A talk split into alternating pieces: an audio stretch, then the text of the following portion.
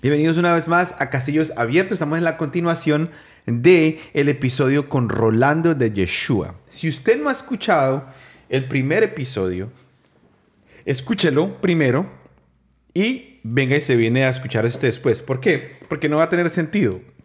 Es como verse una película, la serie de La Casa de Papel y, y empezó para el final y no se ve el principio. Entonces, volviendo al tema, salude para que crean que no se quedó dormido. Diga hola. Hola, hola, hola, hola. Reportando desde la cabina central aquí, Castillos Abiertos. Este man hace demasiado bien la cosa como hacía para los legendarios. Hace una voz de radio demasiado buena.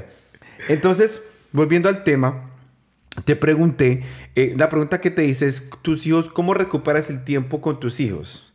O sea, te entregas a, te entregas a Jesús por, porque, por una noche de locura tu esposa te iba a divorciar, le estaba mandando un mensaje al papá que gracias a Dios no mandó el, mensaje, nunca lo mandó, para pedirte el divorcio e irse de la casa, dejarte solo conmigo, si iba a llevar a los niños, ya llega tu primo Daniel, el pastor, te entregas a Jesús, eh, ¿qué, ¿qué empieza a pasar ahí? Ahorita, pero antes de eso, quiero preguntarte, ten esa pregunta en mente que es cómo sanar el corazón de tus hijos, los que vieron el Rolando de antes. Sí. Eso tengámoslo ahí, lo tengo aquí escrito.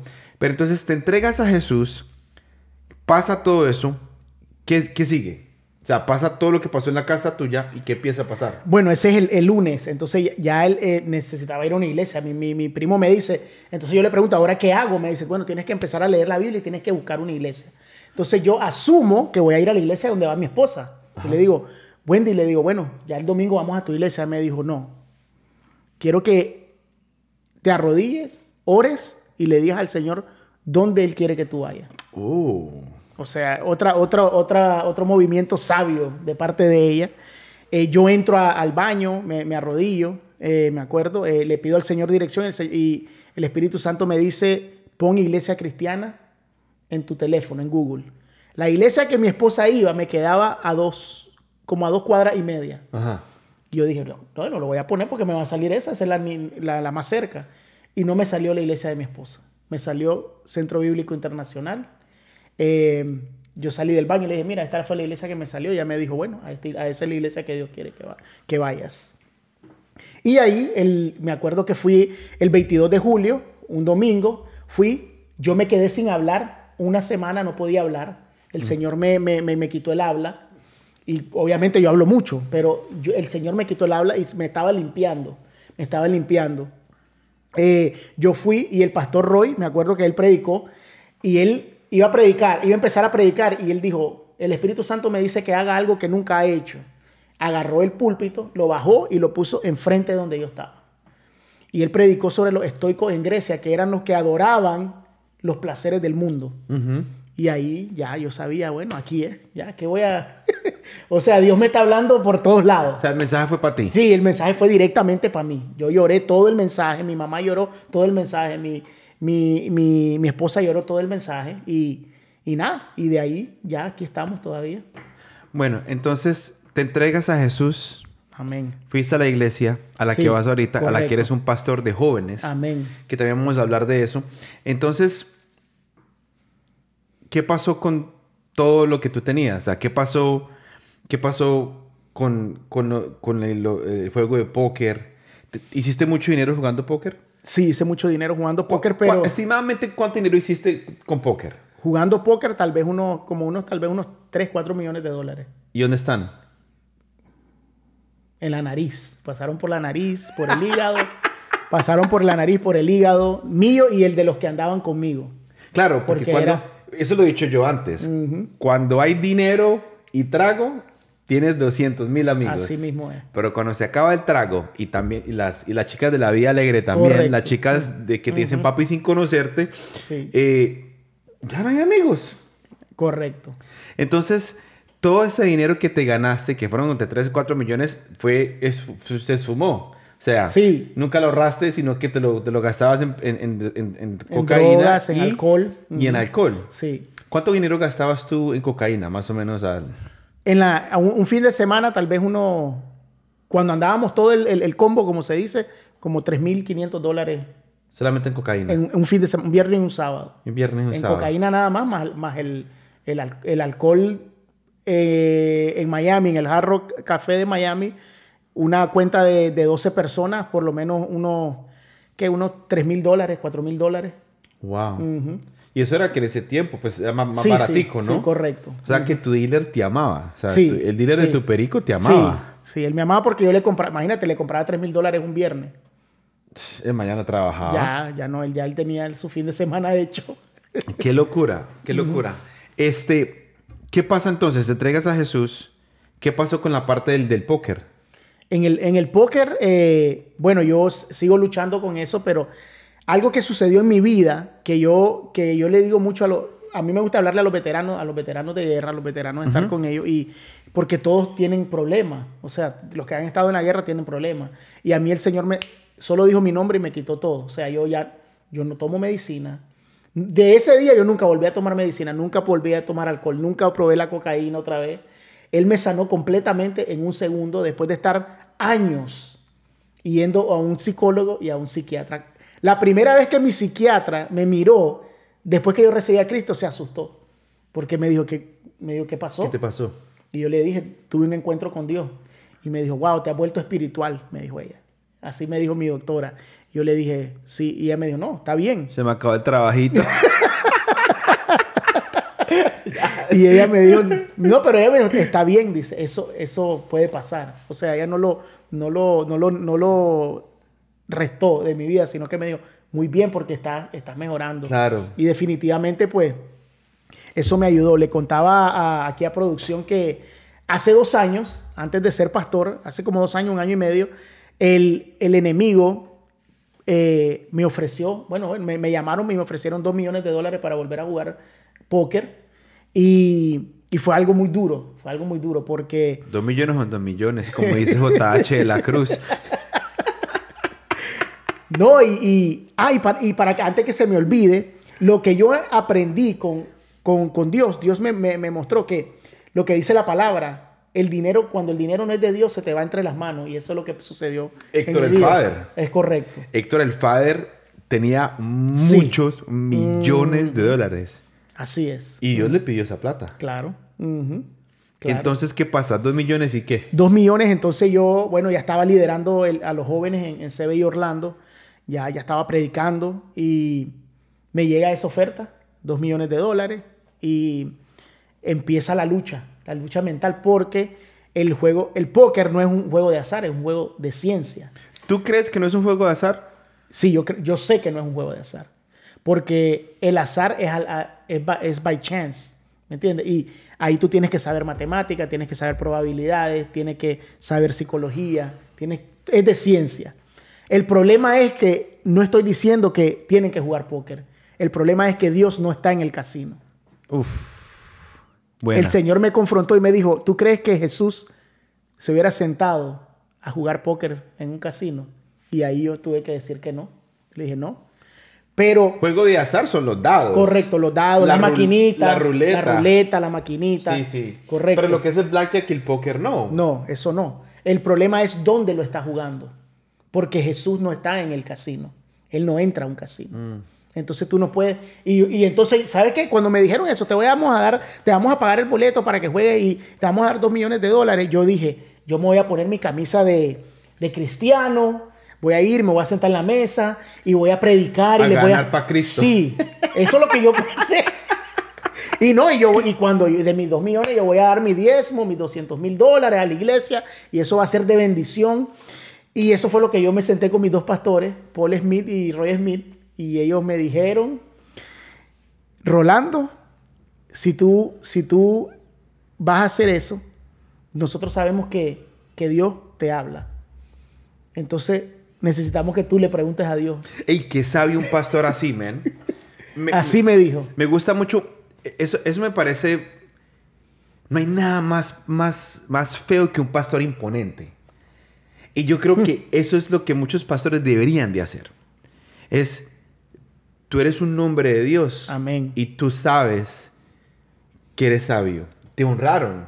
Me honraron. Te honraron. Me y te dijeron, métete con Dios Y pregúntale a Él, a Dios, si eso es lo que si es eso, si eso- si eso, fue lo que me dijo. sabio. Eso me dijeron ellos. a mí. Pero no es de ese- pero hay pastores que es no.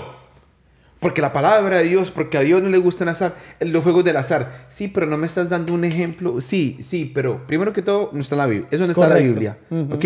Sí, primero. Y segundo, pero, ¿por qué tienes que imponer? O sea, Correcto. Y yo creo que eso es muchas veces, ese tipo de, de- de situaciones son las que hacen que una persona se vaya a una iglesia. Correcto.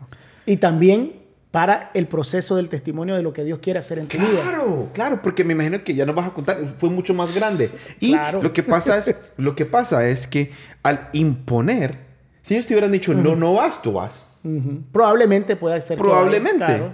Porque con una persona, más que todo un hombre, Sí. no había sido al No, legendario es que, todavía. no y, y- y- y es más fácil desobedecer al hombre que desobedecer a Dios. Claro, Entonces sí. claro. Entonces, vas y te metes en oración. No, yo salgo de la reunión con ellos dos y ellos me dicen, imagínate Rolando que, que los jóvenes te vean, que tú vayas al, al torneo, porque era un torneo, el, boleto valía 3.500 dólares para entrar a jugar. El torneo, ya ya tenía el, el boleto en mi bolso. Eh, y me dice, y te vean los jóvenes jugando, ¿qué van a decir ellos? Tal vez tú sí tienes la fuerza para decirle no al alcohol ahora y no a la, a la droga, pero los jóvenes que te siguen, ¿qué? Entonces yo me monté en, me acuerdo que me monté en el, en el, en el van, iba manejando y yo, le, y yo iba y le dije, Señor, por favor, háblame. Porque era miércoles y el torneo era el viernes. Y yo ya tenía el boleto. Y el Señor me, ahí mismo el Espíritu Santo me dice, ¿cuánto vale tu llamado? Me dice. Cuando Él me dice, ¿cuánto vale tu llamado? Yo digo, no tiene precio mi llamado. Me dice, ¿qué dice el boleto? Y yo saco el boleto rápido del, del, del- del bolso del que andaba, yo cargo un bolso, lo saco, yo lo veo y dice, ah, bueno, dice mi nombre, me dice más abajo. Dice 3.500. 3.500, me dice más abajo. Había un sello que decía no refund. En inglés, no, no hay, no hay, No devoluciones. no hay devoluciones. Y el Espíritu Santo en ese momento me dijo, si tú vas a ese torneo, no vas a volver. No hay devolución para tu llamado. Wow. Y ahí yo entendí que yo me, ahí me parqué, me puse a llorar y yo dije, gracias Señor. El viernes fue un día dificilísimo porque yo quería ir peleando, luchando, pero ya, lo- ya el Espíritu Santo me ha hablado y, y- y definitivamente en- yo me di cuenta, porque ese era un sueño mío, era, era jugar la, el WPT, el World Poker Tour, o sea, es la serie mundial de póker. Y era un sueño mío cuando era jugador de póker, jugar ese, ese, ese torneo. Pero el Espíritu Santo me dijo, ya tú sabes que tú lo podías haber jugado y lo ibas a ganar. Y- y- pero yo valgo más. Y la locura es que en el World en el World Poker Tour, Tour. Poker Tour, yo, brother, tú me pones, tú me dices, Julián, juguemos póker, papi. Sí, sí. No sé, Ajá. yo juego uno. Ok, Eso es lo que yo sé sí. jugar, uno y eso. Yo soy malo para todo eso, bro. Malo. Nunca me ha gustado. Correcto. Tenemos un amigo que se llama Andrés Layton, que fue quien nació con los pies así para atrás. Ese Ajá. tipo sí es bueno en póker. Sí, yo lo conozco. Ese, Leighton. ese, a ese lo, lo llevaban los amigos cuando no tenían plata al casino, ganaba y se iban a beber. Sí. Y la locura es que el World Poker, Poker Tour te da exposure Claro. y ahí vienen los patrocinadores. Correcto. Por eso los árabes sabían que tú eras como la gallinita de huevos de oro de ellos. Correcto. Sí. Porque no ibas a ganar 2 millones de dólares. No. El World Poker Tour, el, el O- biggest tal vez, no, es el pri- el- 30, mi- 30 sí, Sí, el, no, y el, un prim- si tú juegas el torneo, el primer, el primer lugar vale 8 o 12 millones de dólares. O sea, un torneo. Y, es, y hay torneos en todo el mundo, por eso se llama World Poker Tour, porque es en todo el mundo, en Europa, en Asia, en las Bahamas, acá en Estados Unidos. O sea, son muchos millones de dólares. O sea, no era, no era nada. O sea, tú- Sí. o sea, wow, qué locura. Sí. Ah, bueno, y entonces el Espíritu Santo, entonces yo dije, bueno, voy a vender el boleto porque el boleto valía 3.500. Y el, y el Espíritu Santo me dijo, no, no lo puedes vender. Y yo le dije, pero ¿cómo así? Entonces los tres- me dijo, no, porque cada vez que tú cuentes este testimonio y la gente no te crea, tú vas a sacar ese boleto y se lo vas a enseñar. El día que el diablo te quiso robar tu llamado por 2 millones de dólares. Y ahí lo tengo el boleto en la casa. Sí. Wow, mándame una foto. Te voy a mandar una foto. qué locura, qué locura. sí. Entonces, eh, ¿qué pasa? ¿Qué pasa? ¿Qué pasa en todos esos momentos que te dan ganas de... ¿Qué pasa con los amigos? ¿Qué pasa con la gente que estaba ahí contigo en, en la rumbita? ¿Qué pasó con tu dealer? Cuando- ¿qué- qué- qué- ¿Cómo fue la reacción de toda la gente alrededor tuyo? Todos se volvieron locos porque me decían, ¿cómo así, Rolando? ¿Cómo que ya no toma? ¿Cómo que...? Bueno, yo, yo volví a ir al bar porque como a la semana llegaron unos amigos y me invitaron a ir al bar y yo le dije a mi esposa, yo voy a ir porque yo tengo que testificar de lo que Dios hizo en mi vida. Wow. Y ella, me- ella me dijo, sí, está bien, ve. O sea, ella estaba confiada, ¿no? Confiada en, en Dios. Y fui y me, me ofrecieron trago y el, el- el bartender mío me miró y... ¡Ah! Papi, lo usual. Claro, no, él creía que lo mío. Yo le dije, no, no, dame un iced tea, dame un iced tea. Y Me- yo le dije, yo ya no tomo. Me dijo, ¿qué pasó? Me dijo, ¿qué pasó? Y yo le dije, no, tuve un encuentro con Dios. Y el man se quedó en shock porque yo, eh, mano, a mí me sacaban Arrastrado. arrastrado del bar. Sí. Yo era el último que me iba. O sea, una locura. Y ellos, y todos ellos, bueno, la, tengo algunos, algunos amigos que, que todavía son amigos míos.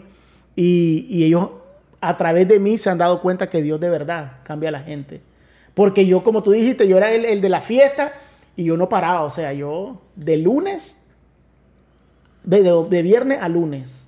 Yo salía el, el viernes y me iba para la, para la discoteca, a las 5 me iba para Space, a, a las 12, una del día me iba para Nikki Beach y así seguía hasta que llegaba el, el lunes a la casa. ¿Tú sabes que yo nunca fui a Space? Sí, Yo nunca yo fui a sí. Space. Yo nunca fui ni a Space ni a Nikki Beach. Y yo era bandido, pero no era tan bandido como Sí, tú, papi. sí, sí. Este, no, yo nunca fui a eso, man. Ok. Yo iba a la covacha. Ah, bueno, la covacha, yo fui a la covacha varias veces. Probablemente estuvimos por ahí en, no, en no, el mismo tiempo, claro. to la covacha. Sí, Este, qué, qué, qué locura como Dios empieza.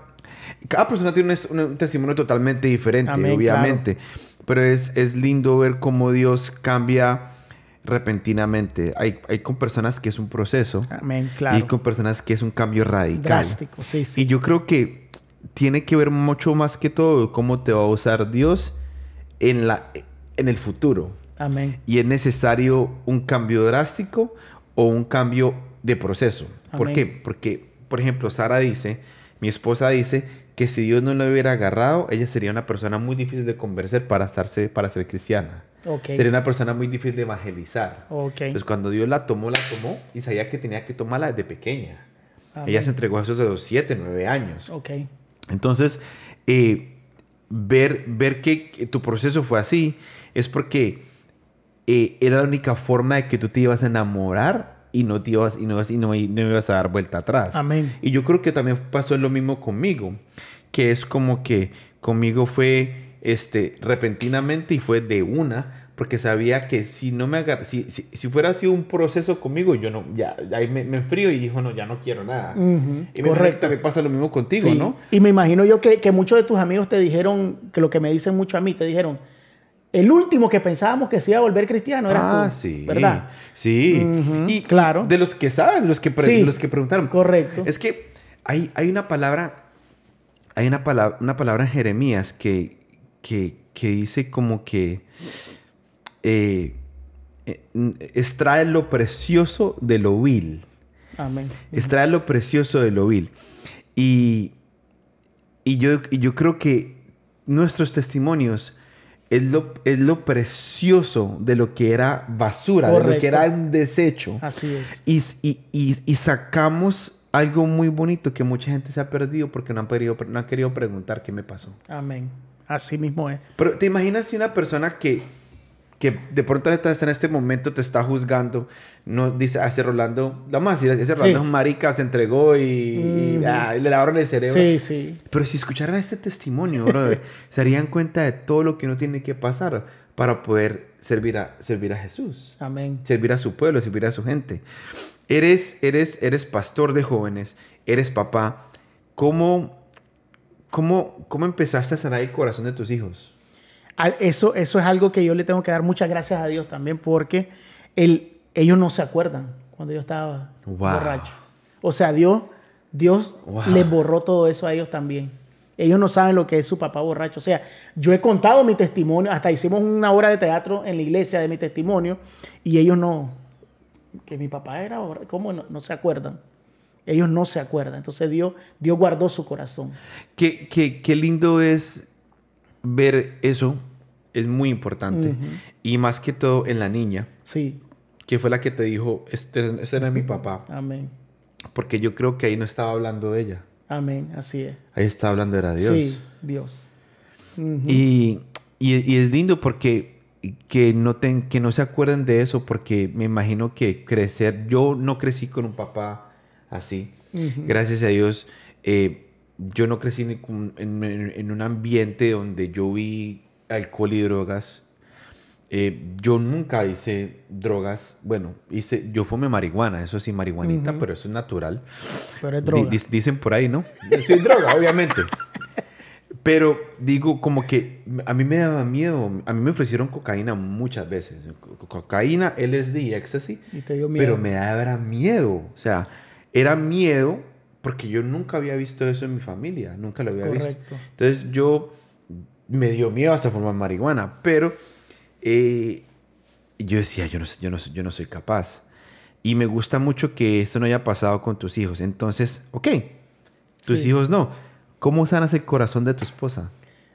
Bueno, ahí, ahí el, el- el Señor obviamente...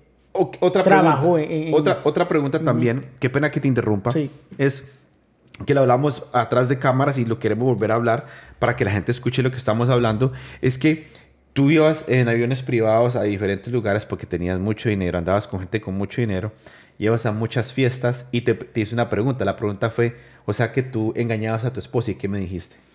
Eh, y él, eso es lo que te iba a decir ahora mismo, porque tú dijiste, a mí me daba miedo usar la cocaína, a mí me daba miedo hacer el SD, dijiste tú, ¿verdad? Yo y, y me daba- entonces, pero era, era, era, o sea, cuando sí, sí, terror, pánico, Brother, yo pánico. veía amigos míos meterse con una llave de Sí, cocaína ujú. Y me decían, Juli, ¿quieres? Y yo decía, no. Pero era que era un temor, brother. Tú- no te puedo explicar lo que yo sentía. Sí, sí, me imagino. Entonces, ahí vamos, dime. Entonces, eh, eso, eso, yo, yo no le fui infiel a mi esposa porque había una voz en mi mente que ahora yo sé que era el Espíritu Santo, era Dios guardando el corazón de mi esposa porque tal vez si yo le hubiera sido infiel, ella no hubiera aguantado. Eso, creo que eso era lo que ella no iba a aguantar. Y esas son las cosas que tal vez tú no ibas a volver de la cocaína. Te Yo- ibas a perder, Thank you. ¿ok? Te ibas a perder. Thank you. Yo Sí. creo que era eso, brother. Sí, entonces el Señor a te mí me estaba daba miedo volverme adicto a la Correcto. cocaína. Porque la cocaína Ajá. es muy adictiva. Claro, sí. ¿Verdad? Claro, sí. Y la cocaína te quita la borrachera. Correcto. Entonces- Y te sigues tomando más. Es para volver a tomar y tomar y tomar. Y entonces tú haces cocaína para seguir tomando. Terrible. Horrible. Yo, yo sabía que yo no, yo, yo no, yo no, yo no era capaz. Yo no Claro, yo el era Señor capaz, te estaba guardando. Y el Señor me guardó de qué manera. Yo escuchaba una voz que me decía, tú vas a besar a esta mujer y después vas a ir a besar a tu hija. A otra mujer cualquiera. Correcto, a otra mujer cualquiera. Y después vas a besar, vas a llegar a la casa y vas a besar a tu hija con la misma boca que besaste a otra mujer. Y eso a mí me paraba. Yo decía, no. No, y cuando uno tiene plata y trago y perico, Sí, las sí. mujeres se te tiran no, encima. Claro, claro. Y, no, y, y lo- y los amigos con los que yo tenía en Nicaragua eran amigos que tenían mucho dinero. O sea, entonces ellos siempre estaban rodeados de muchas mujeres y, y ellos siempre es, ellos me- siempre me decían, wow, Rolando, tú nunca... Yo decía, no. Ellos conocían a, a mi esposa, obvio, a Wendy. Y, y siempre pues la respeté en eso. Gracias a Dios, porque si no, chacho. Ok, entonces, ¿cómo empieza el proceso de sanar el corazón de tu esposa? Eso, yo creo que Dios se encargó de eso al, al ella experimentar lo que Dios hizo en mi vida. Porque ella oró tanto por mí que al ver el milagro que Dios hizo en mi vida, cre- creyó más en Dios. wow. Creyó más en Dios y dijo, este, este es. De verdad que me diste lo que te pedía, ahora yo voy a disfrutar de lo que tú me regalaste. Que era yo. Eh, O sea, Dios, Dios cuando, creo que yo que Dios no, no, nos- no nos cambia, sino que nos, nos regresa a nuestro estado original. Porque Él no nos creó para ser drogadictos, no nos creó para ser Eso es muy alcohólicos. sí. Él nos regresa a nuestro estado original que nos creó con un propósito y un llamado. Y ese propósito y llamado lo empecé a caminar cuando Él me habló y me recuperó. Tú, tú, tú, tú, tú- tú- tú- tú dijiste que, ya que tú tenías la cobertura de Dios. Amén. Dios te mostró muchas veces las veces, Sí, que, te, las veces sí, que te salvó. sí. ¿Sabes que a mí me pasó igual? Ah, Dios me mostró a mí, mm, de- después de muchos años, cuando me entregué a Jesús, dos cosas. La primera fue que me trajo de California manejando aquí para conocerlo a Él. Amén. Yo tenía una orden de arresto cuando manejé de California para acá, para, la- para, para Miami. Ajá. Tenía una orden de arresto. Yo me vine manejando en el 2009, en el 2008. Un juez había puesto una orden de arresto. Yo era un fugitivo de la ley. Y me paró la policía en Texas, supuestamente por speeding, en el paso, y me dio un warning.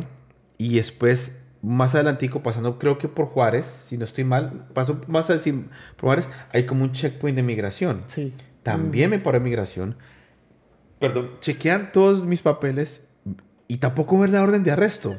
El policía de Texas no la ve. Ajá. El policía de, de, de, de inmigración tampoco la ve. Después me paran, creo que en Luisiana, si no estoy mal, o en Alabama, también me para la policía y tampoco. Llego a Coral Springs, yo vivía en Coral Springs, me para la policía y ahí estaba un poquitico tomado. Y, y tampoco, o sea, tampoco apareció la orden de arresto. Y Dios me mostró, me dijo, yo te traje aquí Amén. para que me conocieras. Y te tenía que sacar de un lugar donde nunca me ibas, en ese momento no me ibas a conocer, y te tuve que traerte aquí a Miami para conocerte. Tuve que pasar por un corazón roto, romper una relación, un poco de cosas. Sí. Y, y- y yo creo que esas historias como la tuya son muy bonitas porque uno se da cuenta eh, cómo Dios siempre creó ese plan para nosotros. Amén. Yo digo, mucha gente dice, ah, es que la Biblia es un, es un libro de reglas. No, la Biblia es el libro de la vida perfecta diseñada por Dios. Amén. Entonces no, es una, no, es una, no son reglas, es, es, es el libro diseñado por, por Dios. Ahora que ya eres un pastor de jóvenes, eh, ¿qué, tú, ¿qué es lo que tú más les, les enseñas, le enseñas a los jóvenes de tu iglesia? Bueno, yo le hablo sobre, sobre el, eh, mi testimonio y les digo que en el mundo, siempre les digo esto, en el mundo hay límites, con Dios no hay límites. Tremendo. Ese, ese- esa es mi enseñanza número uno para ellos. Después les digo, relacionado con, con- con mi, con mi background, con mi pasado de- del ejército, que su mente es la primera línea de defensa en lo espiritual. Mm. Así como los Marines somos la primera línea de defensa de los Estados Unidos, la mente de nosotros es nuestra primera línea de defensa. Y a nosotros nos entrenan en el ejército a cómo usar la arma, cómo usar la M16 para poder ir y atacar o tomar o hacer misiones. Asimismo, Dios nos quiere entrenar con la palabra para nosotros poder ir y atacar el mundo espiritual que está ahorita está desacatado, como dicen por ahí. El yelmo de la salvación. Amén. Hay que Ujú. ponérselo. Así es. Porque no solamente es de la salvación, sino que es porque protege lo- tu mente de cosas, de, de- de lo, de lo que, de los dardos que el enemigo te quiere tirar. Correcto. Este, eh, ¿qué más? Es- hay tantas cosas que has contado que en verdad que le doy gracias a Dios por tu vida, porque como, como dije al principio, sabía que lo conocía, pero no lo conocía. Y, y ver todo eso me, me- y escuchar todo esto me vuela mucho la cabeza. Amén. Y, Eh, te, y te quiero contar una, una anécdota de, de esas, de, porque creo que es importante.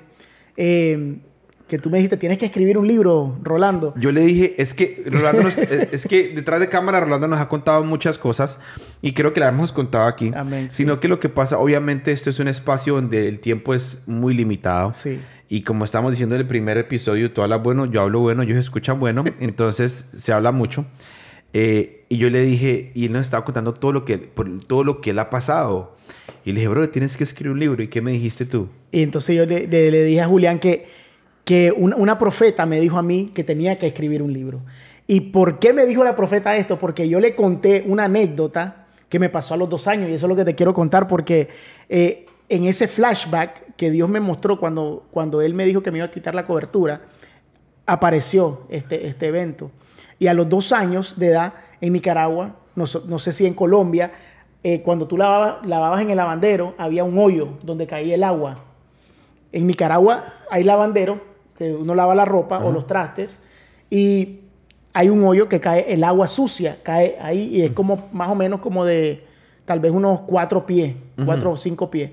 Entonces yo tenía dos años y estaba jugando chibola, le decimos nosotros, la pelotita de vidrio. Sí, le canicas. Canica. Canicas, bolas, no le dicen caribolas. Ajá. Entonces estaba jugando bola y yo tiré, pum, y mi mamá estaba sentada y la bola se fue en el hoyo. Yo fui caminando, te estoy hablando dos años, dos años y medio, y que quise agarrar la bola y me fui de cabeza en el hoyo. Cuando me pasó eso, yo aparecí en el cielo. Aparecí en, o sea, yo ya estuve en el cielo. O sea, tú te moriste. Eso fue lo que me dijo mi pastor. Cuando yo le conté, me dijo, entonces tú estabas muerto. Claro. Entonces, pero yo no, bueno, obvio, yo no sabía, obviamente. ¿verdad? Yo aparecí en el cielo caminando de la mano de Jesús. Ahora yo sé que era Jesús, en ese tiempo no sabía que era Sí. Jesús. Jesús me llevaba de la mano hacia el trono, caminando. Había una luz pero es que la luz es, es brillante, pero no molesta. Despampanante, Sí, pero, pero, no. no. molesta. Es, es como que te da paz. Cristal, oro, o sea, como está en la Biblia, igualito. Iba caminando, él me llevaba de la mano y de la, de la luz salió una voz que dijo, tiene que volver. Y Jesús me soltó la mano. Y en, del hoyo me estaba sacando una persona vestida de blanco, grande, era un ángel, ¿no? Me, estaba me sacó, me puso y yo salí corriendo llorando de mi mamá. Llegué, llegué todo mojado, obviamente, y mi mamá me dijo, ¿qué te pasó? Rolando, le dije, me caí en el hoyo y me dijo, ¿quién te sacó? ¿Cómo te saliste? Porque el hoyo era obviamente mucho más profundo. Y yo le dije, "La- una señora de blanco, y mi casa en Nicaragua era cercada. ¿Cuál señora? Y mi mamá salió corriendo. Y en ese tiempo mi mamá me dijo, ah, bueno, esa fue mi abuelita que se murió y te salvó la vida. en ese tiempo, obviamente mi mamá no y la tampoco- abuelita por allá arriba, bro, yo no tuve nada que ver. Mi abuelita Eh, La abuelita, la abuelita como que no fui yo. del ángel. Wow. Y, y- y entonces yo contándole eso a la profeta me dijo, tienes que escribir un libro. El Señor quiere que escribas un libro y ahora tú me lo estás confirmando. Y, y bueno, eh, yo escribí en la primera línea del, de- del libro cuando ella me dijo, eh, no me acuerdo bien, pero creo que es el... No me acuerdo, ahí te lo voy a mandar el, el nombre del, del, del- el niño que murió y resucitó, algo así, que Dios lo trajo, no me acuerdo, ahí te voy a... Heaven is for real, dos. Heaven, heaven is for real al cubo. al cubo. Heaven is for real, real. Si no saben de qué estamos hablando, hay un libro de un niño que se muere. Correcto. Y va al cielo. Y, y habla, y hay una película también. Ajá. Y el libro se llama Heaven is for real. Correcto, el cielo es verdadero. Buenísimo. Y, y- y yo, y ahora yo, que soy pastor, que he visto y experimentado la gloria de Dios y los milagros, yo digo, wow, cómo es increíble que yo ya caminé en el cielo y todavía sí me perdí. Wow. ¿Ok? O sea, no, a mí ahora que estoy en Cristo, yo no asimilo eso. ¿Me entiendes? Porque yo, yo vi el cielo, yo miré el trono de, del Señor, miré al, al- al- ahí la luz, caminé. O sea, yo no quería volver. Cuando Él me soltó la mano, pues... No quería Es que- volver. No, eso es que es hermoso, Julián. Tú sabes, que hemos, tú sabes que hemos escuchado testimonios de gente que se ha muerto, donde, donde hay pastores que han confirmado y dicen, esa persona, esa persona vio a Dios y se enamoró tanto que no quiso volver. Probablemente. Porque yo no le miré la cara a Jesús. Obviamente yo sé que fue Jesús. Porque le llevaba las manos, le vi las sandalias, le vi el... el- y, el- y Dios me dijo, Jesús me dijo, Jesús, así Jesús nos espera todo. Para tomarnos de la mano y llevarnos al Padre y decirle, Aquí lo está. hizo bien. Wow. Este. Este de... Qué, sí, qué hermoso. sí. De pronto, si no, si no crees en esto, obviamente vas a pensar que estamos locos. Pero lea Sí. el libro Heaven is for Real. Sí. y saque su propia conclusión. Y oramos, oramos por ti Amén. para sí. que la revelación algún día llegue. Tú me dijiste algo muy bueno. Y es como que yo no yo no yo no yo no Yo no convenzo a nadie. Yo no trato de convencer a nadie. Eso lo hace eso lo hace el Espíritu, Espíritu Santo. Santo. Lo sé Dios. Y, y muchas veces queremos a jugar a ser Dios. Ujú. Y a veces se nos olvida. Sí, como sí. pastores, como líderes, se nos olvida muchas veces que el convencimiento lo trae el Espíritu Santo. Amén. Así es. Y, y no solamente es con, cuando hablamos de una persona pecadora, una persona que no está en los buenos caminos, todos somos pecado- pecadores, pero estamos hablando más que todo de una persona que no viene a una iglesia o no está en un ministerio, o una persona de la comunidad LGBTQ, de todos los nombres abecedarios que tiene, de que, de que muchas veces no entendemos que esa misma gente y toda esa gente que está pasando por todos estos problemas que está pasando entre los los Estados Unidos, es que nosotros no tenemos que, que encargarnos de eso. No. Nosotros solamente tenemos que guiarlos, pero el. Espíritu Santo es el que toma, hace el convencimiento. Amén. Yo tengo un, un, un, una- un reel ahí en, en- en el Instagram que de una palabra que el Señor me dio, porque yo llegando a la iglesia, como a las tres semanas, yo miré cosas en la iglesia que no sucedían en el mundo. O sea, vi cosas malas en la iglesia que ni en el mundo sucedían. Y yo me, yo me, me, me puse triste, me entristecí y le dije a mi esposa, le dije, mi amor, pero ¿cómo va a pasar esto en la iglesia? O sea, yo llegué al 100, como te dije, yo le dije al 100. No, eso se nota. Y, y el, y, el, y, le- y yo tengo la lealtad porque en el ejército tenemos que estar al 100 porque el, el que está al lado se muere si tú no estás al 100. Entonces mi lealtad era full a Dios y mi esposa me dijo, Rolando, en la iglesia también hay personas que todavía están luchando. Todos venimos a luchar. El- como dicen por ahí, el- el- la iglesia es un hospital donde venimos a curarnos y a tratar de mejorarnos hasta salir sanos. Y Dios me dijo una cosa, me dijo, Rolando, yo te revelo las cosas para que hagas dos cosas. Para que intercedas por la persona y le ayudes, pero nunca la puedes juzgar. Yo no te mando a juzgar, te mando a ayudar e interceder. Si no vas a decir nada bueno, Cállate. quédate callado. Save the tongue, Yes. como dice el libro de James de Santiago. Eh, para terminar, qu- quiero hacerte dos preguntas. Sí. La, la primera, lo primero es, eh, bueno, ya hablamos de cómo sanaste el corazón de tu hijo y de tu esposa, gracias a Dios, eso nunca fue Amén. un problema. Pero lo que te quería decir es, si tuvieras una oportunidad ahorita, si, si- si tienes una oportunidad ahorita de, esa es la parte sincera, entonces yo creo que tú la has visto, es, ¿qué le, ¿qué le quieres decir tú a tu esposa? A, la, a Wendy, ¿qué le quieres decir ahorita por todo lo que ha hecho por ti? Ay, Señor. Yo sé que tú te lo dices a cada rato, pues obviamente lo tiene que decir, pues le- le- le metió cinco. No, que la amo, que la amo y que le doy gracias a Dios por su vida porque definitivamente sin ella no estuviéramos aquí. Ella es la, esa, esa columna que, en la que yo me puedo apoyar cada vez que me siento débil en el ministerio, cada vez que me siento débil como papá, cada vez que me siento débil como esposo, porque el ser pastor no nos hace perfecto. Definitivamente. no nos hace perfectos. Entonces, es una lucha constante y la esposa juega un, un rol sumamente importante en el matrimonio, porque de ella depende eh, el, el ambiente de la casa, de ella depende el ánimo de la familia, depende de la mujer. Y a veces nosotros creemos, hay algo que yo aprendí del pastor Roy, que nosotros somos sacerdotes, reyes y profetas en nuestra casa. Y el sacerdote entra, habla con el Señor y recibe la dirección. El, el- el profeta profetiza sobre su esposa y sus hijos de manera buena. Y el rey no es el que manda en la casa. ¿Ok? Aquí muchas veces los hombres se, se molestan un poco conmigo, pero definitivamente el rey en un reino es el que se encarga de que su reino esté bien. Y la primera que tienes que estar bien es tu esposa. Es la primera que tiene que estar bien. Para que tú seas un buen rey, la reina tiene que estar bien en tu casa, porque de ahí todo fluye. En pocas palabras, happy wife, happy life. Correcto, sí, así de fácil. y- y es- y es es, una así. realidad, es, una así. realidad. Mira que ah, hasta las esposas hasta de producción sirven. Amén. Pero yo, yo creo que es, es demasiado importante eso porque, porque yo una vez leyendo la Biblia, yo, yo vi que decía que así como Dios, como un sacerdote no puede ir a la presencia de Dios Amén. a orar, ¿no? Como Sí. hacían los levitas antes.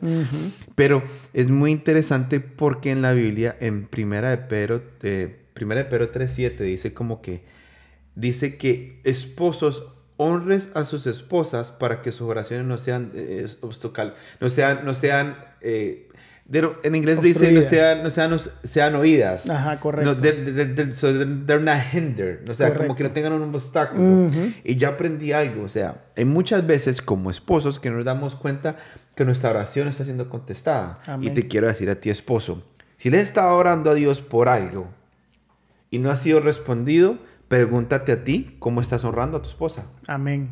Ese puede ser. Amén, claro que sí. No quiero ser aquí el amigo de Hope. No, no, no, no. Pero puede, digo. No, pero, es que es una realidad. pero puede ser. claro que sí. Puede ser, ¿no? Y la última pregunta que te tengo ya para cerrar esto es, eh, eso, y esto, quiero decir una cosa, esto me lo estoy copiando de alguien que lo vi en TikTok. TikTok está bien.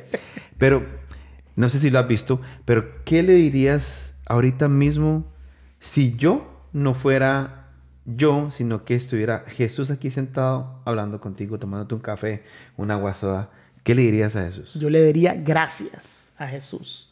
Algo que yo he aprendido en, en este caminar de, con, con Dios es que debemos de ser agradecidos porque Jesús no tenía que dejar su trono por nosotros. Y el amor tan grande que él tenía, dejó el trono para venir a morir por nosotros. Hay algo que yo... Y vino y, y viviendo entre nosotros se mantuvo santo. O sea, eso, es- eso para mí es, es increíble. Yo, el Señor me, da, me, me hacía una, una- me regalaba una pregunta eh, el, el sábado ¿Qué hubiera pasado si Jesús fuera 100% hombre y 99% Dios? ¿Qué hubiera pasado si Jesús hubiera sido 100% hombre, 99% Dios? Mucho, o sea, en el, eh, cuando le trajeron a María Magdalena, hubiera acabado con todo, porque se nos olvida que María Magdalena era hija de Dios también. Mm. Y yo tengo una hija, y yo digo, si me traen a mi hija y me dicen que me la van a apedrear, Hombre. teniendo la potestad para destruirlo a todos, muy probable lo hubiera hecho. Mm. O sea que él siendo 99% Dios, tal vez hubiera hecho eso. En el Getsemaní, cuando quiso de abandonar su, su llamado, su propósito, probablemente se hubiera levantado y se hubiera ido. Mm. O sea, yo le diría gracias a Jesús. Gracias. ¿Tú te imaginas que yo le hice una, una vez una pre- lo dije en una prédica? eh, ¿Tú te imaginas que Jesús estuviera se llamaba no excusas la prédica que Jesús estuviera caminando hacia hacia hacia el Calvario, hacia, el- hacia, la- hacia donde donde fue, fue crucificado y que un latigazo más de uno de los centuriones romanos haya sido como aquel que derrame la, la última gota que derramó el vaso y Jesús hubiera tirado su cruz y hubiera dicho ya, me Ya, voy. sí. ya, aquí ya, me voy. ¿Qué Amén. hubiera pasado? ¿Dónde estuviéramos nosotros? No estuviéramos. ¿Sí me entiendes? Sí, claro Y- que lo Y eso entiendo. es algo que me pregunto, me, me pregunto siempre yo, como que, ¿qué si Jesús se hubiera rendido? ¿Qué si Dios le hubiera dejado pasar la copa? Correcto. donde estuviéramos Sí. nosotros. Así que gracias Jesús. Amén. Por donde Gracias estamos. Jesús, porque, Porque- definitivamente es lo, lo más hermoso que nos ha sucedido. Y si, y si de pronto no crees en Jesús, te queremos decir algo. Aquí ves a dos personas Amén. a las que eran absolutamente nada y no Amén. tenían nada que ofrecer a la sociedad. Amén. Y, dice la palabra que de lo vil y menospreciado el Señor tomará para avergonzar a los sabios y nosotros somos el vivo ejemplo. Así que si tú crees que no, que no vales nada, si tú crees que, que ya el alcohol ya te, venció, si las drogas ya te vencieron, yo, si tú dices a, ti- a tu, a tu persona, yo ya no, yo ya no puedo buscar de Dios porque estoy demasiado sucio. Eso es una mentira del enemigo. Dios te ama como tú eres y Él necesita que tú lo busques para Él poderte abrazar y limpiarte completamente. Dios genuinamente te ama. Amén. Él te ama. Y no, y tiene un propósito contigo, que es lo más, lo más hermoso. Como tú dijiste, Julián, imagínate nosotros, ya Él tenía esto escrito. Tremendo. Ya Él tenía un, propósito con nosotros. Tremendo. Increíble, ¿eh? Desde antes de la fundación del mundo. Amén. Y tú solo lo puedes experimentar si lo recibes en tu corazón. Y es fácil y no duele. No. Y aquí tienes Y vas a vivir cosas increíbles. y aquí tienes amigos. Amor, mira qué le pasó a la cámara. Mira. Dios reprenda. Eh, y aquí tienes amigos. La cámara se nos fue, pero Sí. no importa. Aquí nos están escuchando todavía. Y aquí tienes amigos que te pueden ayudar. Amén, claro que ¿Cómo sí. te pueden encontrar en tus redes sociales? Rolando de Yeshua. Me Rolando de pueden buscar. Yeshua, Rolando de este- Yeshua en, en Instagram, en, en TikTok, en YouTube. Mi y hermano, Facebook. muchas gracias por todo lo que hiciste. Y te amo, brother. En Yo verdad te amo que también, hoy, hermano. hoy, wow. Si te admiraba antes, ahorita te admiro mucho más. Y, y gracias por lo que estás haciendo con los jóvenes, con, por el reino. En verdad que tremendo, mi hermano. I love you. Amén. Eh, bueno, muchachos, gracias por haber escuchado el podcast. Eh, los queremos mucho. Gracias por apoyarnos. Sigan escuchando, denle like, comenten y nos vemos en el próximo episodio. Bendiciones. Chao. Chao.